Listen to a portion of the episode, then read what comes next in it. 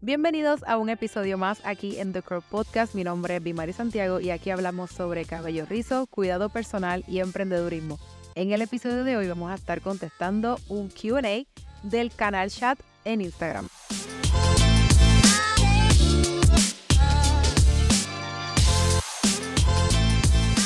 Hace unas semanitas, creo que no más de una semana, estuve compartiendo con las chicas o chicos, todas las personas que estén en ese canal chat en Instagram, una cajita de preguntas que me pudieran hacer, pues todas esas preguntas que normalmente tienen para entonces llevarlas aquí al podcast y poder contestarlas. La realidad es que hicieron tantas preguntas que realmente vamos a hacer dos episodios contestando todas ellas, porque yo pensaba que tal vez iban a hacer preguntas similares, que tal vez yo pudiera como que resumirlas o agruparlas.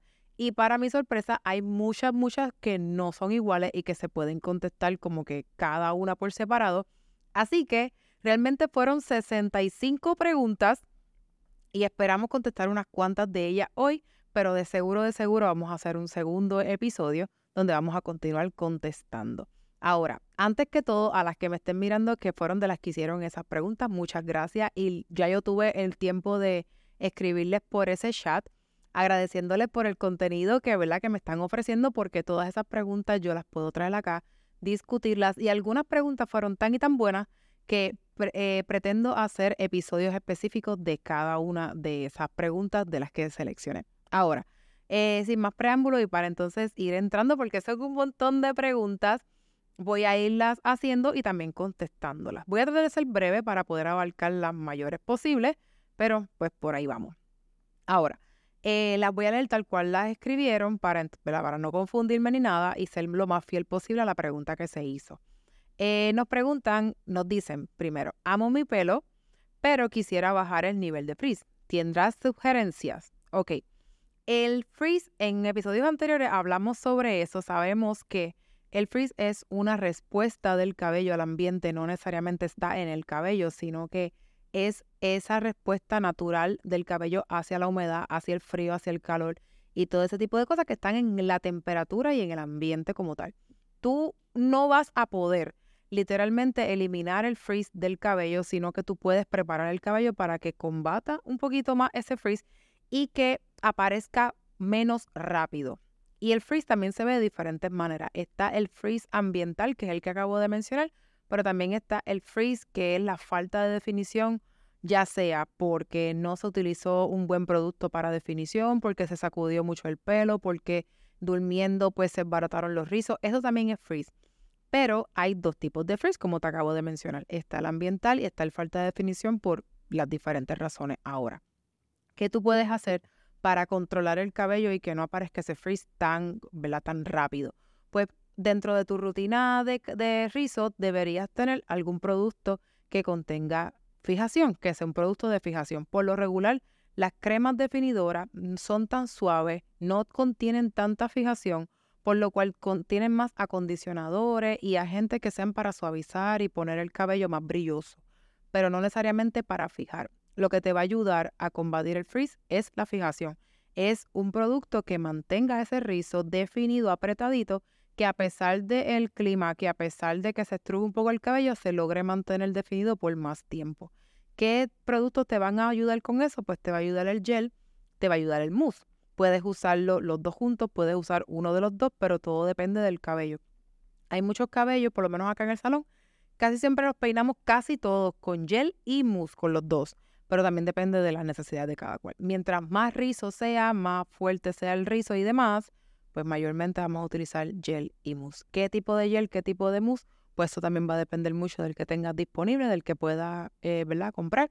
Nosotros siempre verificamos que sean de buenas marcas, de marcas confiables, que no contengan demasiado alcohol ni tampoco ingredientes muy extraños, pero eh, por lo menos en mi interés y me gusta el gel que sea suavecito, que sea un poco líquido dependiendo del rizo y mientras más rizo sea, pues quizás más durito ese gel. Eh, la próxima pregunta dice, ¿qué tratamiento es bueno para hacerle el cabello rizo antes del bleach o de los tintes? Bueno, eh, esto va a depender de la, del cómo está el cabello antes de ese proceso. Si el cabello es virgen, o sea, que no ha pasado por ningún tipo de químico, eh, y tiene una buena rutina de cuidado en casa, pues realmente no va a necesitar nada más allá, porque pues ya ese cabello se entiende que como no ha pasado por proceso de color, está entero, está completito, no, no ha tenido, no tiene historial de daño, y si tiene una buena rutina en casa, pues igual, ya debe estar preparado. Ahora, si el cabello ya pasó por un proceso químico, pues tú necesitas tener un, cuidado en casa que sea de fortalecimiento, un de, de tratamiento o de los sistemas bonding como Olaplex, como Acidic Bonding, como K18 y todo ese tipo de productos que te ayudan a fortalecer el cabello y prepararlo para ahora. Si el cabello está ya previamente procesado, ahí sí tienes que tener cuidado, consultarlo con tu estilista para ver si ese cabello está apto para pasar por otro proceso de químico. Pero si tú, ahora te digo otra versión, si tienes el cabello virgen pero pudiera estar maltratado, es bueno que te hagas una buena rutina de cabello, que lo hagas por unos tres meses, cuatro meses. Cuestión de que ese cabello se aproveche, que cortes tus puntas, que seques tu cabello y lo prepares para eso. Pero si el cabello está virgen, no necesita mucho. Si el cabello ya está procesado, pues sí va a necesitar. Ok, eh, ¿cuáles son los mejores, eh, los mejores geles recomendados para la humedad? Yo no te podría decir como que hay unos que sean los mejores. Si pudiéramos hablar de productos, yo creo que en el mundo existe, yo no sé si cientos y quizás miles de, de tipos de gel que, o marcas de gel que puedan existir. Yo siempre he tratado de limitar mi búsqueda quizás a lo local o ya sea productos profesionales locales. Cuando digo locales, que estén disponibles aquí en la isla.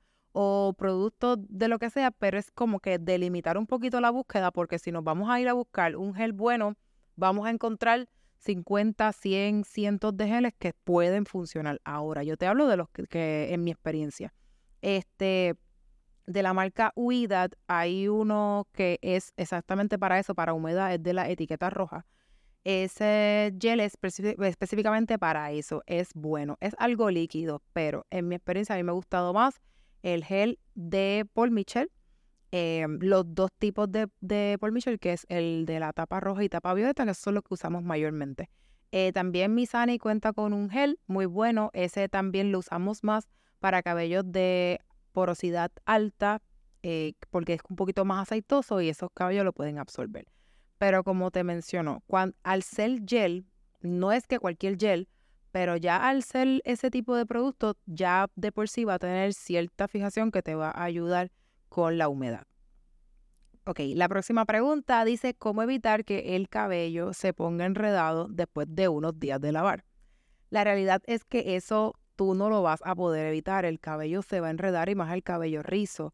Además que eso es, como que eso es algo inevitable. Ahora, lo que tú sí puedes evitar es que se enrede de más eh, con algunas cosas que te voy a mencionar, pero también eh, es como que se enrede un poco menos, no es que no se enrede. Ahora, ¿qué tú puedes hacer para evitar enredos como que excesivos? Bueno, este, al definir bien el cabello, con una buena definición, ya de por sí, como los rizos están juntitos entre ellos, pues no se van a, enredar de más. Eso es una. Dos, eh, usar el gorro de satín por las noches para dormir te va a ayudar porque va a hacer que el cabello esté teniendo fricción con la almohada y entonces pues no se enrede de más. Eso es lo, segundo. Tercero, cortar las puntas regularmente. Cuando digo regularmente, desde tres a cuatro meses, quizás como mucho cinco meses, eh, dependiendo de la salud del cabello, va a ayudar a que esas áreas de las puntas se enreden menos.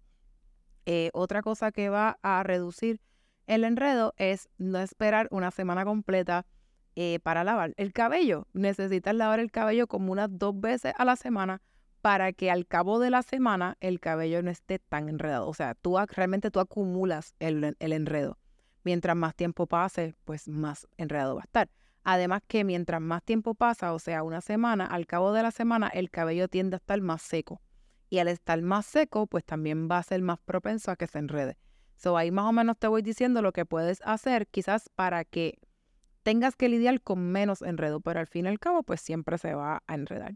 ¿Cómo saber qué tipo de corte de cabello eh, para rizadas que le queda bien a uno? Ok, eso es mucho, tiene que mucho que ver con estilo y tiene que ver mucho con el rostro. Un ejemplo.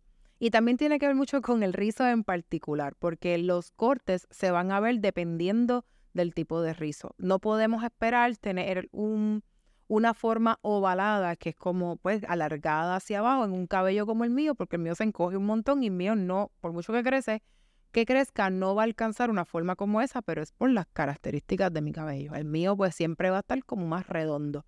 Ahora, eh, muchas veces lo que las personas eh, pueden variar es sí la forma, las capas y eso, pero mucho en la parte del frente.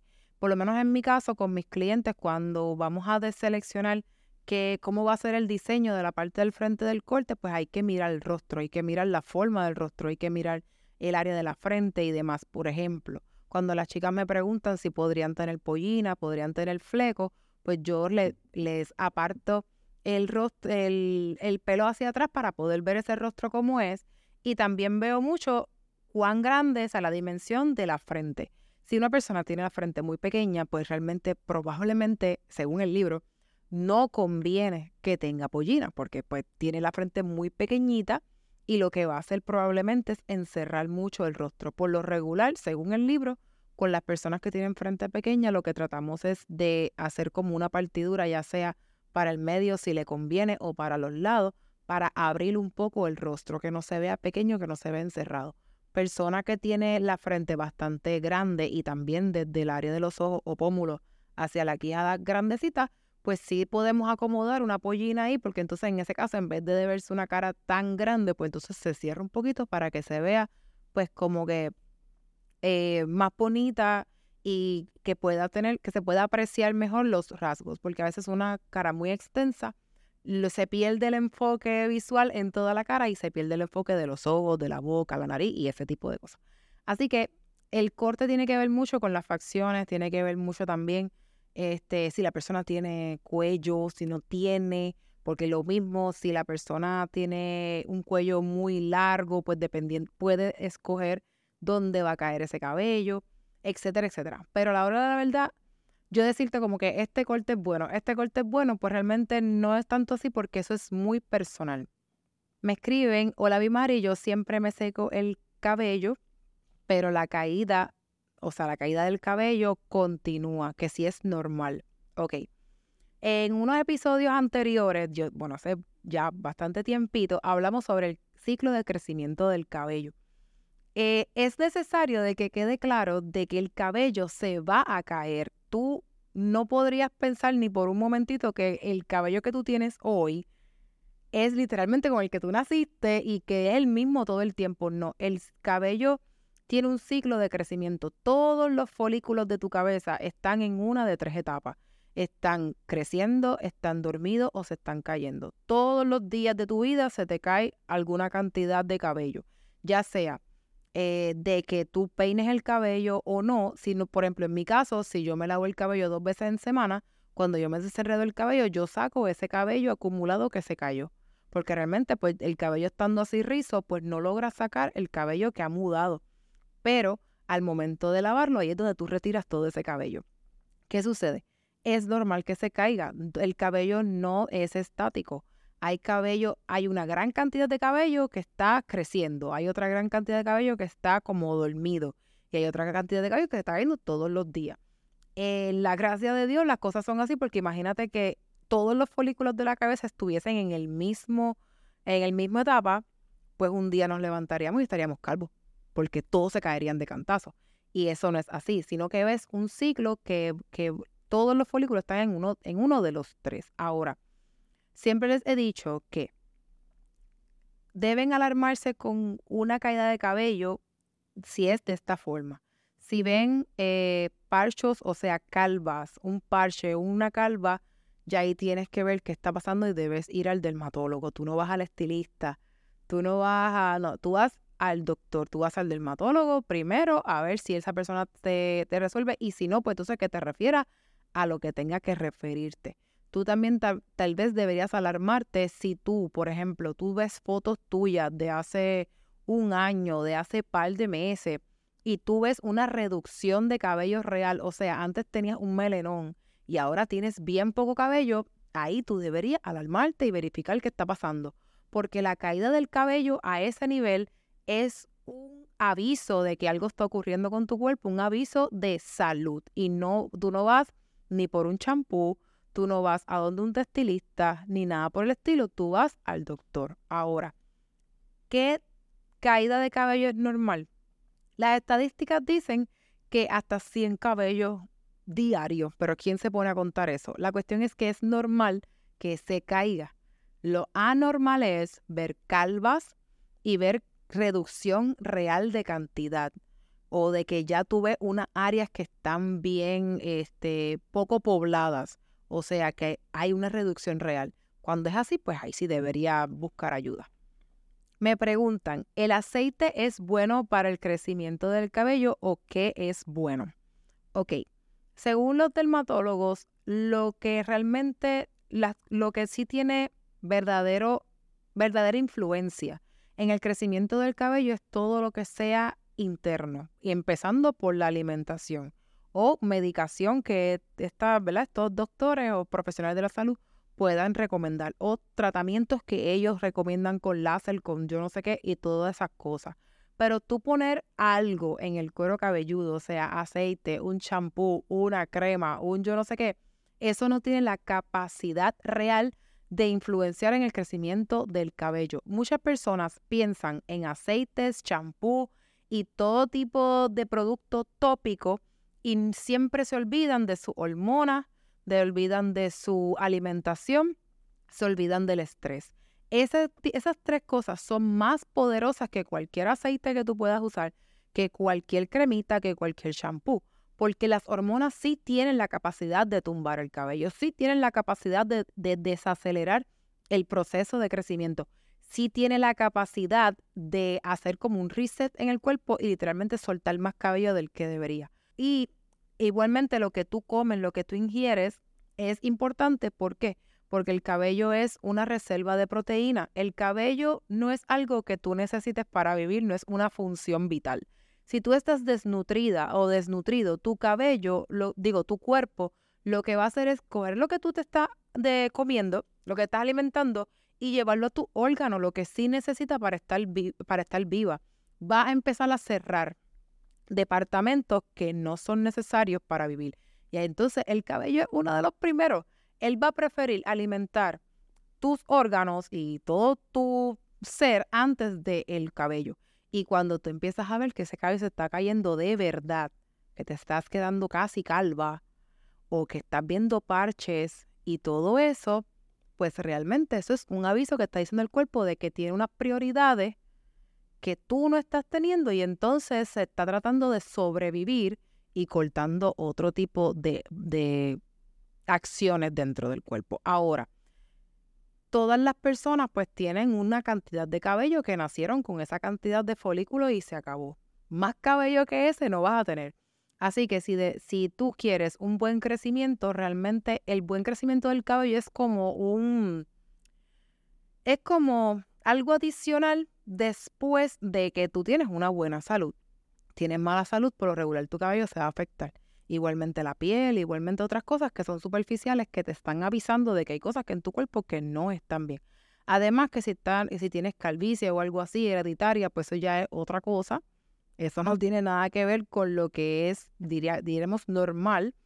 Así que, ¿cómo tú aceleras? Acelerar el crecimiento, no creo.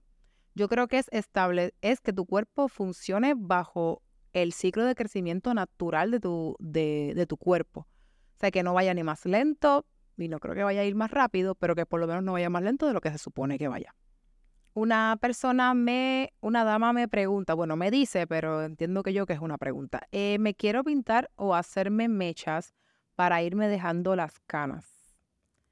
Em, ajá, eso me, eso me dice, entiendo yo que es una pregunta. Bueno, ese es un tema bien extenso, bien grande, bien complicado, porque las mujeres por lo regular eh, llevan años pintándose el cabello porque les salió una cana como a los 25 años y después como eso de los 50 años o más quieren dejarse las canas y llevan 25 años pintándose el cabello y desconocen cómo es el proceso. Ahora, en las redes sociales también nos venden un montón de cambios de look donde esta, esta dama viene con un crecimiento de canas, qué sé yo, de 4 o 5 pulgadas o más, y le hacen como un blending en la parte de abajo para que se vea más o menos igual que la parte de arriba. Eso funciona muy bien en cabellos que no son rizados. ¿Por qué? No es porque sea rizado, es que la parte que está teñida ya, al pasar por el proceso de cambiar de color, es un proceso bien agresivo.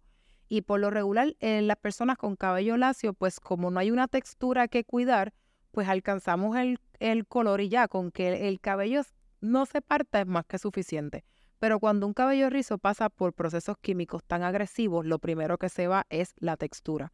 Significa que esa parte que está teñida, eh, dependiendo de, de cómo esté también ese cabello, si está en buenas condiciones o no, podría dejar de ser rizo por causas de químicos, por causas de color. O sea, muchas personas piensan que hacer mechas va a ser una opción. La realidad no tanto. Un cabello que ya fue previamente teñido no va a llegar a blanco, no va a llegar a una decoloración blanco.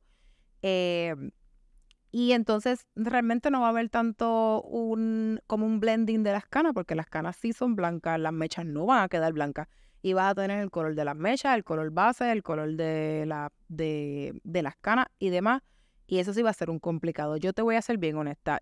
Eh, para las cosas buenas no hay atajos. Eh, es mucho más, bueno, esa es mi opinión, es mucho más preferible hacer una transición de cana. O sea, dejar de pintar, dejar de hacer todo, dejar que ese cabello crezca, ir cortando lo que está teñido y se acabó te podrías tardar alrededor de un año, año y medio aproximadamente, dependiendo de cuán rápido crezca tu cabello, pero a la larga te lo aseguro de que es la mejor opción. No vas a perder rizo si es que ya lo tienes rizo.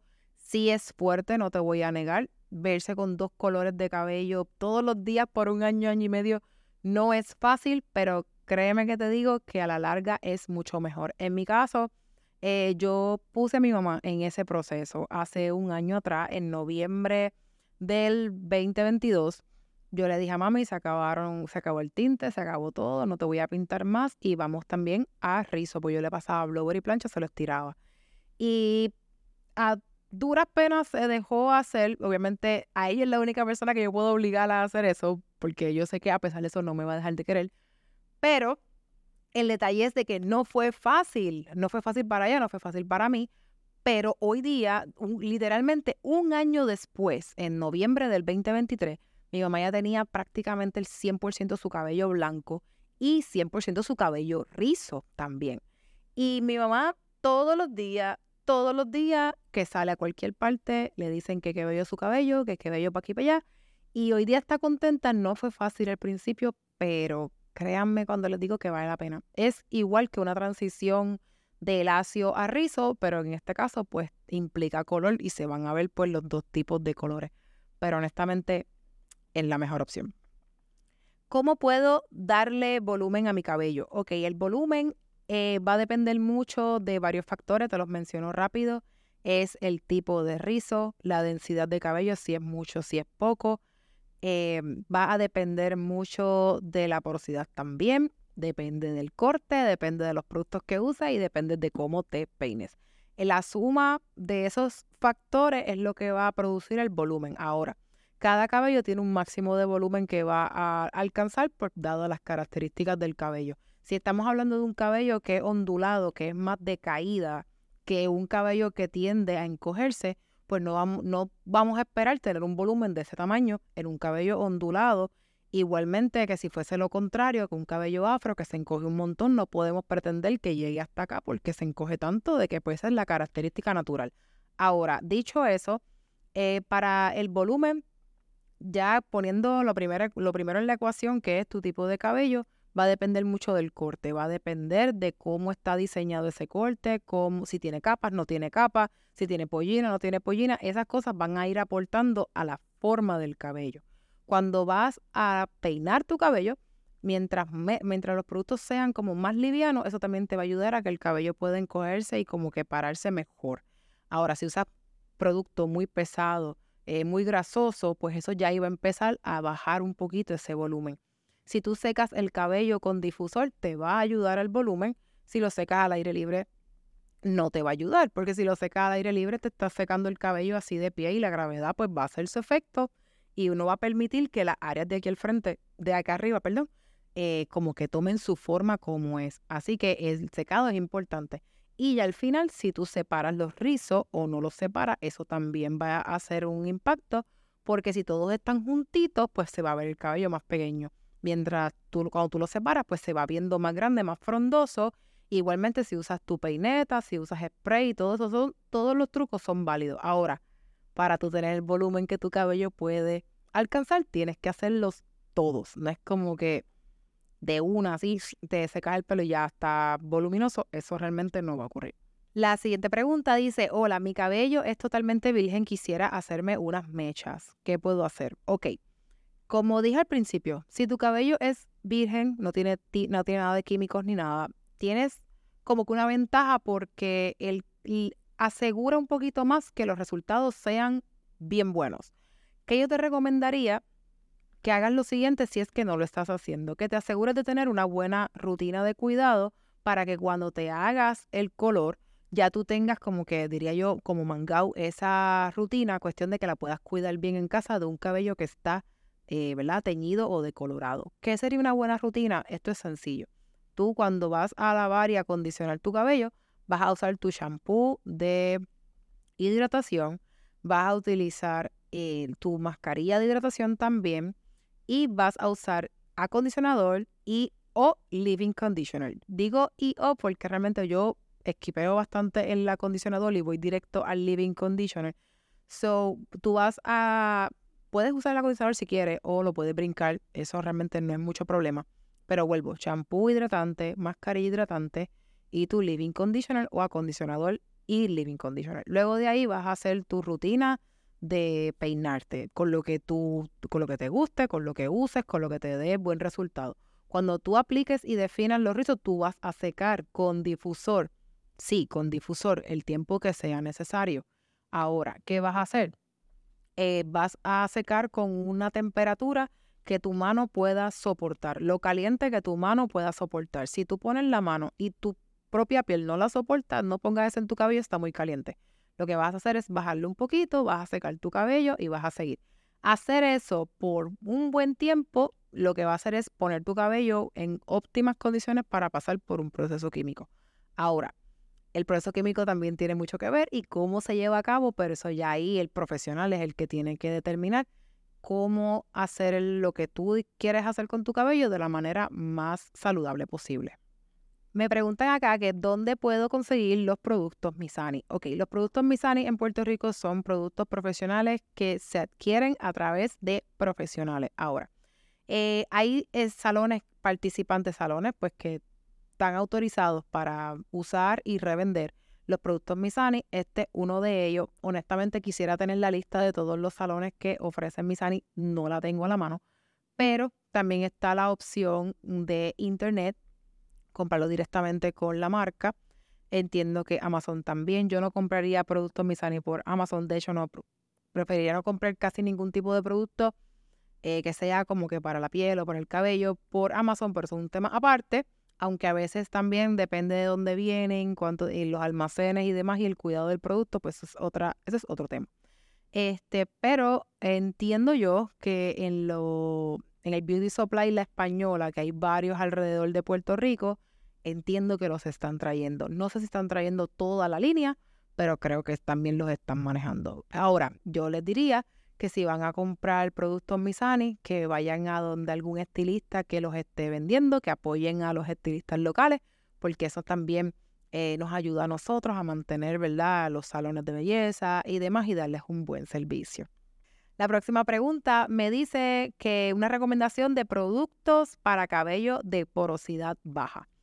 Eh, cuando para contestar esta pregunta tendría que hacer la salvedad de que hay muchas personas, o sea, son montones, montones, montones de personas que me dicen, ¿verdad? Vienen con el doctorado para acá a hablarme, ¿no? Porque yo tengo esto y aquí yo soy, yo soy 3A, yo no sé qué con porosidad esto, con esto y muchas personas están bien equivocadas de las características reales de su cabello.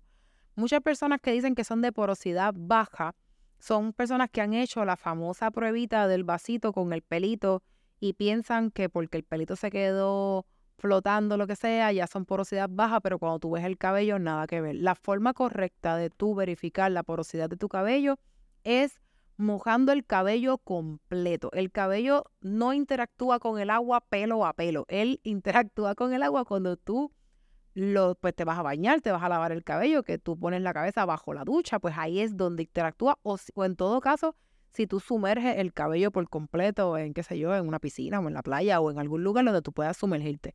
Así es como realmente el cabello interactúa y así es como realmente tú puedes ver cuál es la porosidad de tu cabello. Para darte rapidito aquí la, ¿verdad? La, la forma, aunque ya hay un episodio dedicado a eso, te digo de que si el cabello, tú, te, tú pones tu cabeza bajo la ducha y el cabello se moja fácilmente y se mantiene mojado cuando tú sacas la cabeza del agua, eso significa que tú tienes una porosidad normal. Si lo mismo, tú mojas el cabello, se moja más o menos rápido, pero cuando tú sacas el cabello del agua, empieza como que a secarse y a esponjarse, eso es una porosidad alta. Si tú pones la cabeza bajo la ducha y tú mojas ese cabello y se moja y moja y moja, y el cabello se tarda mucho en mojarse, ahí entonces una porosidad baja. ¿Qué tipo de cabellos por lo regular son porosidad baja? Por lo regular son cabellos afro aunque hay muchos cabellos afro que tienen porosidad alta, pero ese es otro tema. La cuestión es que la porosidad baja por lo regular es característica de cabello afro. Yo no logro ver bien la foto de la persona que preguntó, pero no sé si tenga cabello afro, no me parece. Quizás es para una, otra persona. Ahora, cabellos para de porosidad baja lo que realmente necesitan es agua. Este tipo de, cabellos no son tan comunes, existen, pero no son, no son, por lo menos en mi caso, en mi experiencia, no, no es lo más común. Estas personas tienen que mojar ese cabello y mojar ese cabello y no pueden poner ni champú hasta que ese cabello esté completamente o bastante mojado. Al aplicar el champú, por lo regular les ayuda a que se moje un poquito más y al final lo que este tipo de, de cabellos necesitan no es necesariamente un producto, es tiempo para que el cabello absorba el producto, porque al tener porosidad baja, lo que le cuesta al cabello es absorber. O sea que lo que necesitan es estar expuestos al agua por más tiempo, estar expuestos a productos que tengan mucha agua también por más tiempo y secarlos lento. O sea que se sequen lento. ¿Cómo sería eso? Pues tal vez en secadora y eso, sino no con el blower bien fuerte pegado así para que salga la milla. Estos cabellos requieren mucho tiempo, mucha dedicación. Por lo regular también son bien abundantes y honestamente no, no todos los días yo veo personas con este tipo de cabello. So que si realmente tienes ese tipo de cabello o lo preguntaste para alguien, para tu hija, para tu nieta, para no sé quién, eh, lo primero que debes tener es paciencia tienes que sumergir ese cabello. Yo he visto, he visto estilistas que tienen hijas, hijos con ese tipo de cabello y literalmente llenan la bañera y los nenes se acuestan en la bañera para que se moje el cabello porque es que tienen que sumergirlo. Y entonces ya una vez mojado, entonces empiezan con el champú y el acondicionador y lo que necesitan mayormente es agua. Y probablemente van a necesitar también para poder definirlo un buen gel que sea apretadito que ayude a que ese rizo se defina y se seca a temperatura media y se seca también por largo rato, porque eso también se tardan bastante en crecer. Eh, perdón, eh, se tardan bastante en secar. Ahora, este, espero que esa, toda esta información haya contestado esa pregunta, si es que verdaderamente, ¿verdad? Esas son las características de tu cabello. Ahora, sé que ya llevamos un buen rato dando las contestaciones a las preguntas, Temo que quizás tenga que hacer dos episodios más porque este salió bastante larguito y yo creo que no iba ni por la mitad de las preguntas. Pero nada, para eso estamos. Este, sí vamos a hacer otro episodio para contestar, para seguir contando preguntas. Y nada, este, espero que se queden conectados, que puedan ver el de la próxima semana, que vamos a seguir hablando de estas preguntas, que compartas estos episodios y que te quedes aquí en The Curl Podcast.